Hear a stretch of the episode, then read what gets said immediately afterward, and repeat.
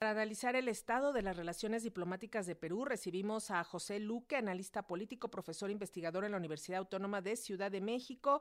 El maestro José Luque ha colaborado en diversas investigaciones nacionales e internacionales en instituciones como la Organización de los Estados Americanos y el Consejo Latinoamericano de Ciencias Sociales. Bienvenido, José Luque, muy buenas tardes. Hola, muy buenas tardes, y tus órdenes. Gracias. Pues en el entendido que las relaciones diplomáticas entre México y Perú no están rotas, pero se han llevado al mínimo nivel que implica el retiro del embajador de Perú en México, Manuel Gerardo Tavera. Eh, bueno, en realidad creo que no, que México no pierda mucho porque si uno analiza el contexto latinoamericano en relación al gobierno de Dina Boluarte, tiene problemas con casi todos los gobiernos Recientemente el presidente Gabriel Boric, por ejemplo, de Chile, el presidente de Chile, señaló que su preocupación porque en Perú se estaban violando los derechos humanos.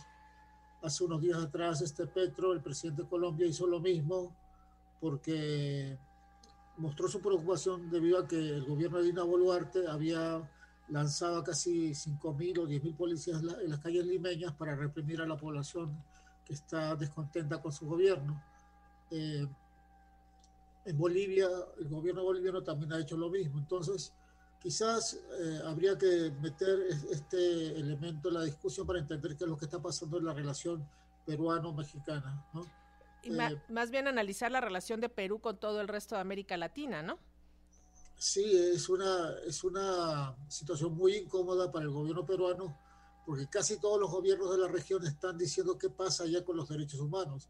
¿Cómo es posible que un gobierno que se dice demócrata haya mandado asesinar a 78 ciudadanos que protestaban con fusiles AKM y que los, les hayan reventado la cabeza con balas de balas explosivas. Entonces, un gobierno que entra a reprimir no puede, no puede tener una, un perfil democrático. Hay algo importante ahí. Eh, el asunto que reventó, digamos, la relación entre México y Perú y la llevó a su mínimo momento es el, el asunto de la presidencia pro tempore de la Alianza del Pacífico, que todavía mantiene el gobierno de México y que el presidente López Obrador pues ha mandado preguntar al Grupo de Río qué es lo que va a pasar. Eh, desde tu punto de vista, ¿qué papel debe desempeñar los países integrantes de este Grupo de Río para encontrar una solución a este diferendo internacional? Ahí tenemos un problema de, que tiene que ver con la responsabilidad de la comunidad, de la comunidad internacional en definir qué es lo que está pasando en el Perú. Hay miles de personas movilizándose, hay miles de personas eh, reprimidas, hay un gobierno que se está sosteniendo solo por la fuerza de la, del ejército y de las balas de los policías.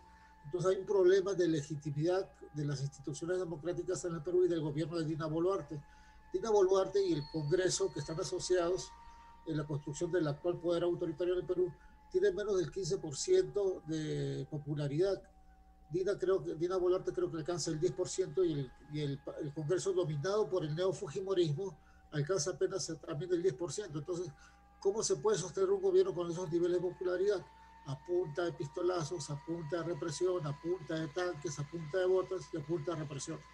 Entonces, lo que tiene que hacer la comunidad eh, internacional es presionar para que en el Perú se den elecciones libres y democráticas. Te cuento un, te cuento un detalle que, de lo que está pasando ahora en el Perú.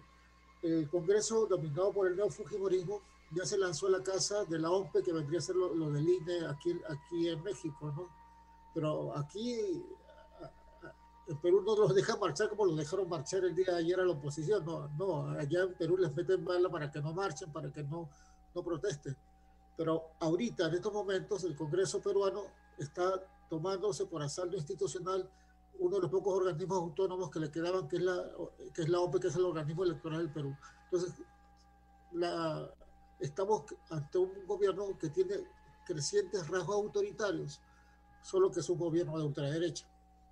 Y, finalmente, entonces, eh, podemos eh, declarar o asegurar que los gobiernos de América Latina y encabezados por el presidente Andrés Manuel López Obrador están teniendo actitudes injerencistas al pues al señalar lo que está sucediendo en, en Perú?